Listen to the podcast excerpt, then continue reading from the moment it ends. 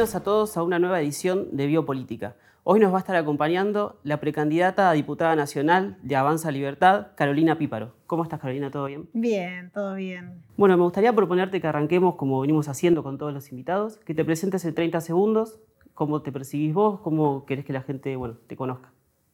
Bueno, mi nombre es Carolina Píparo, soy hoy diputada provincial eh, por la octava sección, por La Plata justamente, y, hoy me estoy candidateando a, diputada nacional por el Frente Avanza Libertad. Soy una persona que, quise aportar a la política desde, desde grande, hace nada más que, tres años y medio que me dedico a esto y me, me encantaría seguir haciéndolo. Bueno, dijiste bien que arrancaste de grande porque tu paso por la política comenzó a raíz de un trágico hecho, ¿no? Eh, pero sin embargo, ¿cómo, eh, ¿cómo vos vivías la política de chica? ¿Tenías relación en tu familia? Sí, primero decirte que arrancó mucho después ¿no? del hecho, porque el hecho fue en 2010 y yo me involucro en política eh, en el 2017. Em, la política en mi casa, mi papá, bueno, es muy peronista y, y él, bueno, fue estudiante acá en La Plata, en esta ciudad, en el Nacional de la pero estudió acá en La Plata y, vivió todo lo que es el, golpe de Estado y, bueno, mi mamá finalmente eh, se embaraza en el 76 cuando nazco yo y ellos se, van de La Plata.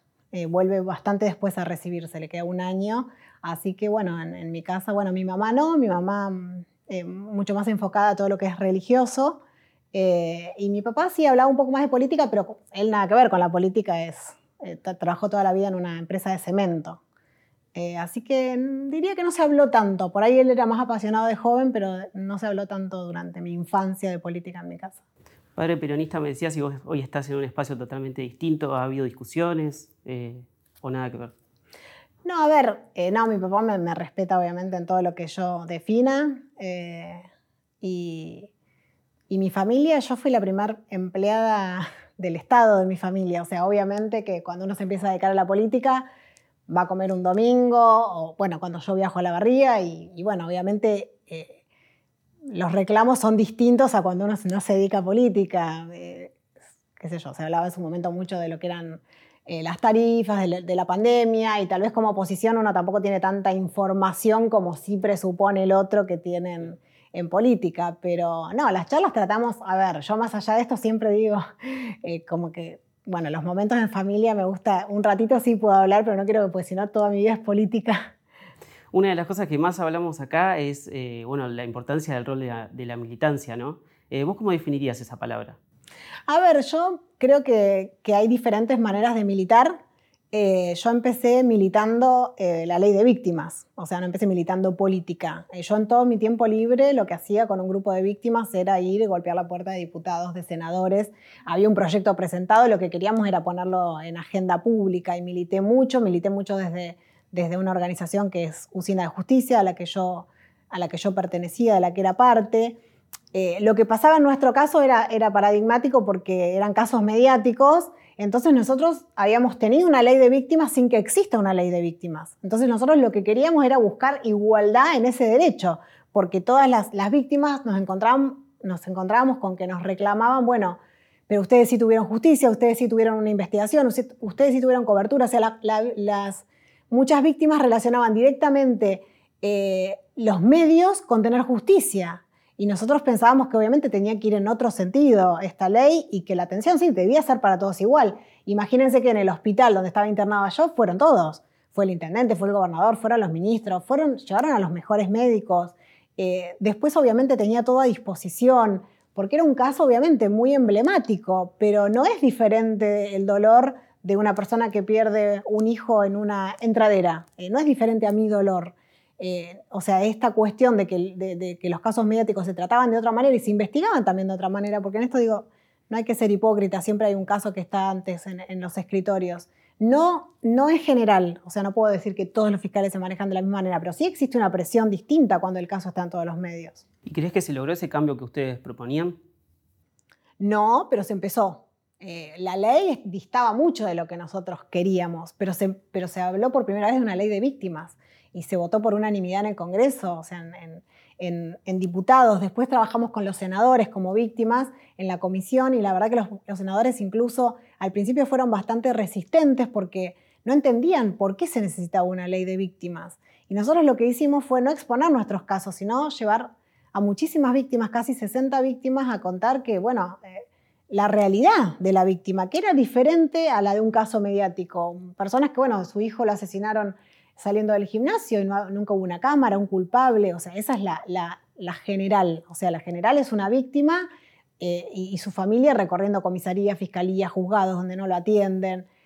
Eh, entonces llevamos a todas estas víctimas y, hubo un efecto contrario a la resistencia que fue mejorar incluso el proyecto. Nos parece que falta, sí, falta un montón. Sobre todo falta mucha perspectiva de víctima y eso se consigue hablando del tema, eh, yendo a las universidades, yendo a la justicia misma, donde hemos ido muchas veces a hablar de este tema, con la apertura ¿no? de, poder entender, porque siempre eh, hablar con una víctima es difícil. Eh, incluso muchos compañeros dicen, bueno, si viene una víctima, anda vos caro, porque sí, es difícil, porque en general hay mucho enojo no, no, no solamente con el hecho, sino con el, con el hecho de tener que buscar la justicia uno, digo, buscar justicia en el, sentido de ir recorriendo y rogando que, alguien lo atienda. Carolina, no puedo dejar de preguntarte sobre los hechos que ocurrieron en fin de año, que te tuvieron como protagonista a vos y a tu marido. ¿Cómo está hoy la causa? La causa eh, fue elevada a juicio eh, hace unos días y la causa está eh, plenamente a cargo de los dos abogados de Juan, que son Marcelo Peña y Francisco Neto. ¿Cómo está él hoy, tu marido? Él está bien, él está haciendo una vida como en el 2020, o sea, trabajando todo el día desde, la casa y está con los nenes. Y bueno, ¿cómo cambió este hecho para ustedes? ¿Cómo, ¿Cómo les modificó la vida? ¿Les afectó mucho como pareja, como familia? Sí, como familia sí, obviamente en enero nos afectó mucho, sobre todo a mis hijos. Eh, que bueno, que de un día para el otro su papá no estuvo más en su casa y fueron cuatro meses de, de prisión. Un caso paradigmático, ¿no? Porque, digo, eh, un, caso de lesiones leves con cuatro meses de, prisión y, ahora sigue porque tiene, prisión domiciliaria, es un caso paradigmático. Eh, pero nosotros tratamos siempre de, enfocarnos en ellos, de que sean dos niños felices, que siempre lo han sido, y sí extrañaron mucho, pero siempre en casa se, habla la, se habló con la verdad, o sea, dónde estaba el papá, por qué, qué creía la justicia, qué suponía, y ahora también saben que el papá no puede traspasar la línea de su casa y siempre creo que, mientras uno eh, más realista sea en este sentido, menos expectativas genera y, ellos lo, van superando, lo van superando. ¿Y con los chicos del accidente mantenés contacto con ellos o con la familia actualmente? No, eso yo prefiero no hablar más del tema porque eso también está a cargo del abogado y es, de público conocimiento y salí a explicar que, que, me puse a disposición, pero, pero bueno, hoy lo dejo en manos de los abogados porque todo se presta evidentemente para, para cualquier operación mediática. Eh, una de las cosas que más se te cuestionó en su momento cuando, bueno, cuando ocurrió esto fue por ahí la salida ¿no? de, tu cargo en la municipalidad. ¿Por qué se dio ahora? ¿Por qué eh, vos eh, renunciaste ahora en este momento? la verdad es que en este momento yo dejo el espacio el cual me invitaron a hacer política eh, me sumo al espacio de Avanza Libertad y sí me quiero dedicar a pleno a la, campaña. O sea, ya no soy diputada, eh, ya no voy a ser diputada por una sección. Quiero ser diputada nacional, quiero recorrer toda la provincia y, y, en esta recorrida, obviamente, tal vez esté cuatro o cinco días en un lugar y entiendo, o sea, mi cargo es full time.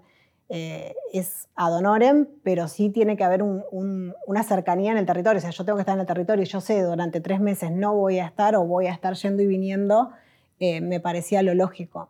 ¿Te molestó cómo se trató el tema en su momento? Sí, me molestó mucho. Me, molestó porque eh, sentí un escarnio. O sea, sentí primero que nunca se debatió tanto sobre el rol de un conductor, cuando hay una ley ¿no? que se llama el conductor responsable, y mm, sobre el rol del acompañante. O sea, se, discutió sobre mi rol cuando en realidad, bueno, iba manejando a mi marido y la justicia determinará si hubo una, una negligencia. Yo la realidad es que estuve ahí, sé que mi marido es incapaz eh, de hacer daño o de intentar dañar a alguien. Y bueno, esperamos, obviamente, estamos a derecho y esperamos que la justicia resuelva. Así no me gustó mediáticamente eh, cómo, se, cómo se cómo llevó la política eh, el tema a los medios, ¿no? especialmente la ahora candidata eh, a primera diputada nacional por el Frente de Todos, Victoria Tolosa Paz, que dedicó todo enero, ¿no? Como, si no hubiera problemas en la mesa del hambre, como si no tuviéramos siete de cada diez niños pobres en el conurbano, dedicó todo enero eh, a hablar sobre este accidente. Ojalá le dedicaran tanto tiempo al resto de los accidentes. El ministro de Seguridad también trabajó mucho sobre este accidente y el otro día veíamos cómo una familia tuvo que cortar la ruta porque hacía cuatro días que no encontraban a su familiar, que finalmente eh, estaba fallecido, pero no lo encontraban. Cuatro días y la familia rogando las cámaras, ¿no? Entonces digo, en este sentido me parece que tiene que ser un poquito más equilibrado y también hacerse cargo de, los problemas. Cuando hay un caso que ya está en la justicia, está en la justicia. Eh, entonces me parece que la presidenta de la Mesa del Hambre eh, es de mínimo poco poco feminista en este sentido, ¿no? Porque sabiendo lo que nos cuesta a las mujeres, eh, que nos cuesta mucho, esto es una realidad, eh, inmediatamente no esperar eh, ninguna definición de la justicia, salir a pedir renuncias, me parece apresurado, me parece que muchas de sus compañeras, la gran mayoría, se diferenciaron y eso lo rescato. ¿Pensás en esa noche? ¿Hiciste alguna especie de autocrítica después de todo lo que pasó, ahora que lo ves a la distancia? Sí, yo lo dije muchas veces públicamente. Eh, si vuelvo, si, bueno, el tiempo no se puede volver atrás. Eh, tal vez hubiera sido un solo llamado a la policía y listo, y no quedarnos pensando si pasaba algo, si, asaltaban a alguien, si mataban a alguien, que tal vez es nuestro pensamiento y lo que nos llevó a esperar a la policía, porque eso fue lo que hicimos. Nosotros estábamos a una distancia prudencial esperando a la policía y bueno, después ocurrió el hecho que ya la justicia, eh, ya está en manos de la justicia, ya están todas las pericias, así que esperamos obviamente una resolución. Carolina, fuiste una férrea defensora ¿no? de la gestión actual acá en la ciudad de La Plata, de Juntos por el Cambio. Hoy estás en otro lado. ¿Qué, ¿Cuáles fueron los motivos que te hicieron, contaste recién, bueno, que te invitaron a participar de otro espacio? ¿Pero tenés algún motivo específico que te haya hecho dar un paso al costado? Sí, esto fue un proceso largo. Eh, Juntos por el Cambio no existe más y hoy lo que se debate dentro de ese espacio es otra cosa. O sea, se debate mucho más el 2023. Eh, y obviamente cuando José Luis plantea este gran frente opositor, yo estuve muy de acuerdo, me parecía que tenía que haber más voces y en este sentido, cuando no prospera esta propuesta de él, me termino uniendo a su propuesta. ¿Sentís que es, eh, si se quiere arrancar de cero en un nuevo espacio, qué desafíos tenés?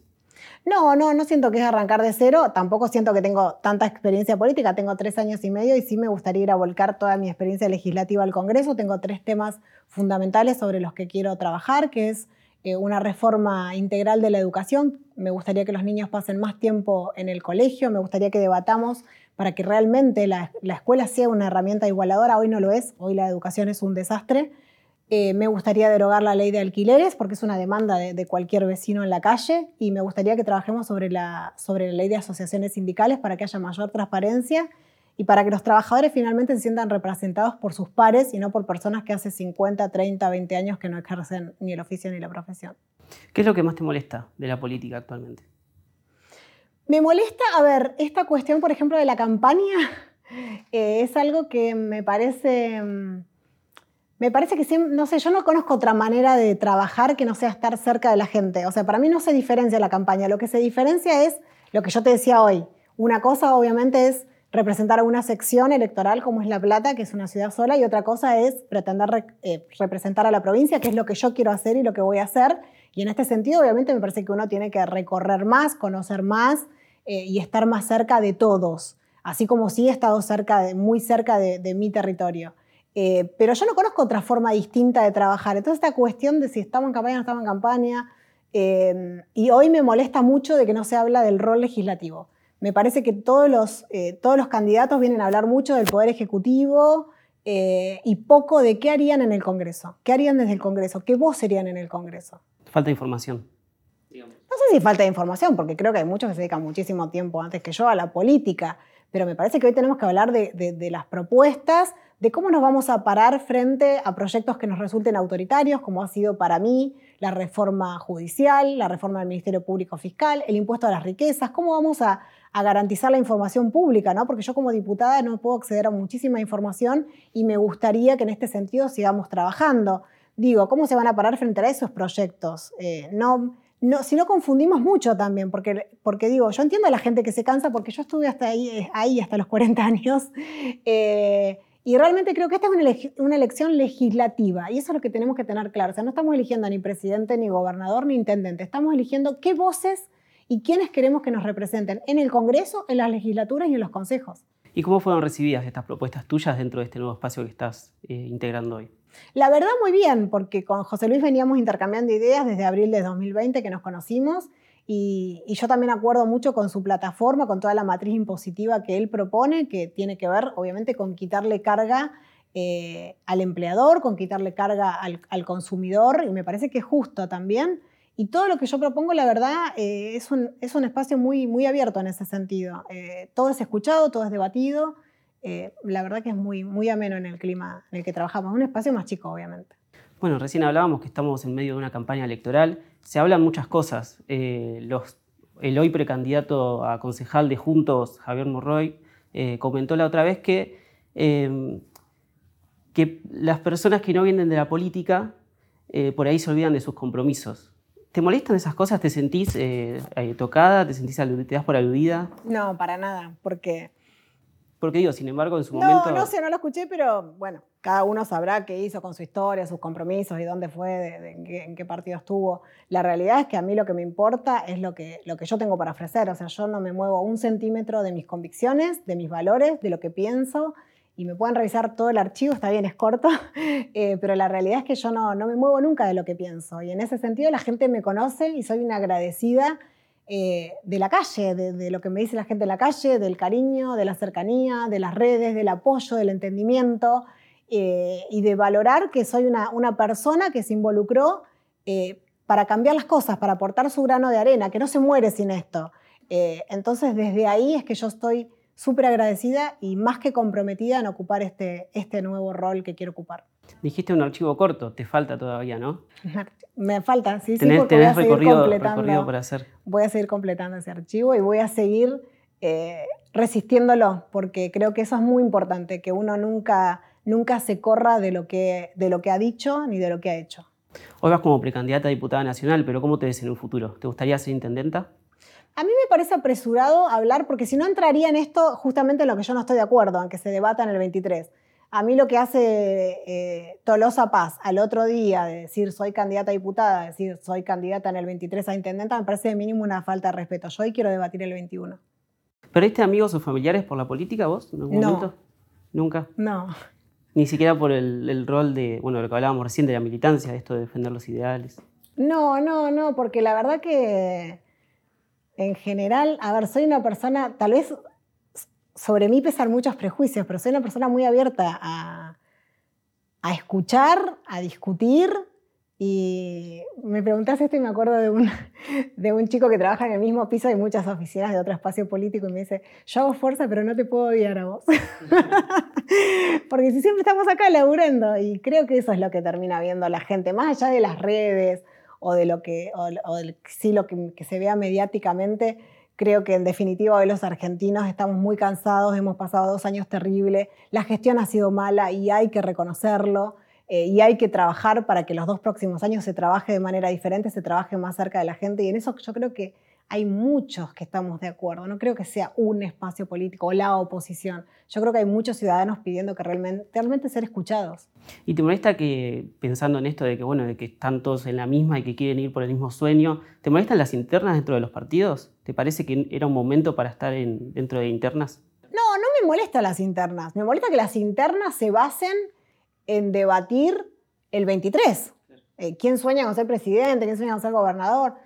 La realidad es que yo, esas, esas son las diferencias que, tengo con, mi espacio, porque la interna me parece muy bien. Ahora, ¿cuál es en profundidad la diferencia entre eh, eh, Santilli y Manes? No la sé. No sé cuál es la diferencia. Eh, entonces digo, ¿qué estamos debatiendo? ¿23 o estamos debatiendo diferentes ideas para mostrarle a la gente un matiz de lo que vamos a hacer como diputados nacionales? ¿Te parece que ahí entra en cuestión, entra en juego el personalismo, los egos? Totalmente. A ver, yo soy una mujer que decidí eh, qué quería hacer y que en definitiva sea la gente que lo decida y no siete dirigentes varones en una oficina. Eh, me parece que sí juegan los egos y en esa, en, esa, en esa cuestión del juego de egos me parece que es donde no prospera la propuesta de José Luis Esper, que era un gran frente opositor al kirchnerismo, que no se basaba solamente en oponerse, porque como él dice, jamás nos opondríamos a un proyecto eh, que mejore la vida de la gente. Significa cómo vamos a reaccionar como oposición ante proyectos autoritarios que, eh, el kirchnerismo bueno, presenta sistemáticamente. ¿Cuál te parece que es el puntal con, hay que, lo que hay que empezar a partir de ahora para, bueno, de acá en adelante, hablando que dijiste teníamos dos años terribles por la pandemia, ¿qué te parece que es el camino para arrancar a, bueno, a cambiar esto? Me parece que eh, educación es básico, eh, porque la pandemia nos muestra una parte, o sea, nos muestra eh, de manera muy trágica la, la, diferencia ¿no? entre la educación pública, privada, entre las zonas que tienen conexión a Internet y las que no. Pero esto es constante, o sea, ahora obviamente eh, se nos viene encima porque digo, ¿cuánta gente, cuántos niños han caído del sistema escolar? Eh, ¿Cuántos niños en, la universidad tampoco, cuántos chicos no han podido acceder? ¿Cuántos chicos necesitan la presencialidad? Eh, pero hay una realidad que venía antes de la pandemia, que es que había chicos que en la escuela pública tenían dos días clases, mientras en las escuelas privadas tenían los cinco días clases de la semana. Esto hay que debatirlo y hay que hablarlo y hay que realmente comprometerse, pero comprometerse sin ser hipócrita, sabiendo la realidad, sabiendo que los Baradel de la vida nos manejan cuántos días de clase tienen los niños en la provincia de Buenos Aires. Eso es lo que a mí me gustaría debatir. Y por otro lado, obviamente tenemos que abrir el país al mundo, tenemos que sacarle presión al consumidor, al empleador, porque así de ninguna manera vamos a, a generar trabajo genuino. Yo cuando nos dicen los diputados, dicen, no, vamos a trabajar para generar trabajo genuino. Bueno, ¿cómo? porque abrirse al mundo es una de las, es una de las propuestas de José Luis. ¿Por qué? Porque si no terminamos protegiendo a cinco. Esa es la realidad. No protegemos al país, terminamos protegiendo a cinco empresarios. En esto tenemos que ser claros. Digo, cuando dicen las propuestas liberales eh, económicas son inviables, esto es inviable. Esto es inviable. Hoy tenemos siete niños pobres de cada diez en el conurbano. ¿A dónde vamos en 20 años? Eh, traigo de vuelta lo que nombraste recién, que es la educación, y te mostraste muy comprometida vos con la vuelta a la presencialidad en las marchas de padres organizados. ¿Cómo ves que se está desarrollando hoy la vuelta? La vuelta es despareja. Eh, la vuelta, obviamente, hay chicos que ya tienen ocho horas, hay chicos que siguen teniendo tres veces por semana, hay escuelas que no pudieron abrir. Como sabemos, en La Plata son más de 15 escuelas que no tenían las condiciones. Yo he visitado algunas que sin las condiciones igual han abierto, eh, sin las condiciones, digamos, de calefacción. Eh, porque bueno, consideraron que el clima estaba mejor. Es casi una cuestión de, voluntad, entonces no puede ser de esta manera. Digo, un año y medio no fueron los chicos a la escuela, no podían ponerlas en condiciones en un año y medio. Estas son las cosas que tenemos que debatir en, realidad. ¿Y ¿Qué hacemos con el fondo educativo? ¿Qué se hizo? ¿Qué se hizo en cada municipio? ¿Qué hace del Estado? ¿Qué hace Nación con sus lineamientos? ¿Qué hace provincia con un ministerio cerrado? El ministerio estuvo cerrado todo el tiempo por lo menos infraestructura. Bueno, ni eso, ni eso pudieron hacer en un año y medio. Hace un rato nombraste las redes sociales y vos te mostrás muy activa dentro de, ellas, ¿no? Las usás, las usás mucho para hacer campaña, para mostrar tu trabajo, pero por fuera de eso, eh, ¿las usás también? ¿Seguís a algún streamer, youtuber o no, no te gusta? No, la verdad que miro los youtubers con mis hijos. Eh, o sea, miro, no miro tal vez lo de política, sino con, sino más con ellos, eh, con los youtubers más famosos de niños. Eh, no, pero no tengo, no tengo canal de YouTube. Sí soy, a ver, activa, las redes son mías, o sea, las redes las soy yo. Vos solamente. Las manejo yo, exactamente, y escribo yo. Y la actividad lo que puedo, que yo, uno o dos tweets por día, tal vez algún día más, pero eso es lo que puedo. Instagram también lo manejo yo. Eh, sí, me parece que, eso uno, bueno, cuando es diputado lo, lo, puede y lo debería hacer, debería ser uno. Y también soy muy accesible en las redes, la gente lo sabe, cualquiera puede acceder también a mi, a mi despacho. Eh, cuando quiera, o sea, porque me escribe a través. Me parece que es una conexión, y sobre todo en pandemia fue una conexión eh, muy cercana con la gente. Pero bueno, mi realidad es que estoy casi todo el día en la calle. Esa es la realidad de siempre, ¿no? De campaña. Sos bastante tajante a veces, por lo menos en Twitter. Eh, te, cuesta por ahí no, meterte a discutir o no, enroscarte? No, no discuto nunca. Yo pongo y no, no, discuto. Sí, no me gusta la violencia. cuando responden de manera violenta, la violenta te quiero decir, invitar a ir a agarrar trompadas a alguien. O sea, me ha pasado ese tipo de tweet y ahí sí bloqueo porque me parece que no, eh, que no corresponde, no corresponde que, esa gente me siga escribiendo. Pero estoy abierta a discutir con, con quien quiera. Bueno, a modo de juego, de supuesto, tenemos que imaginar que vas a formar un nuevo partido, un nuevo equipo político y tenés que elegir a tres personas que formen parte de este equipo. que sea un asesor técnico, un asesor en comunicación y, si se quiere, lo que se denomina un rosquero. Pero tiene que ser de diferentes partidos. No, bueno, obviamente elegiría a José Luis, a Waldo Wolf y déjame pensar, y al ministro de Justicia, a LAC, a Julio LAC. Bueno, muchas gracias, Carolina. Gracias.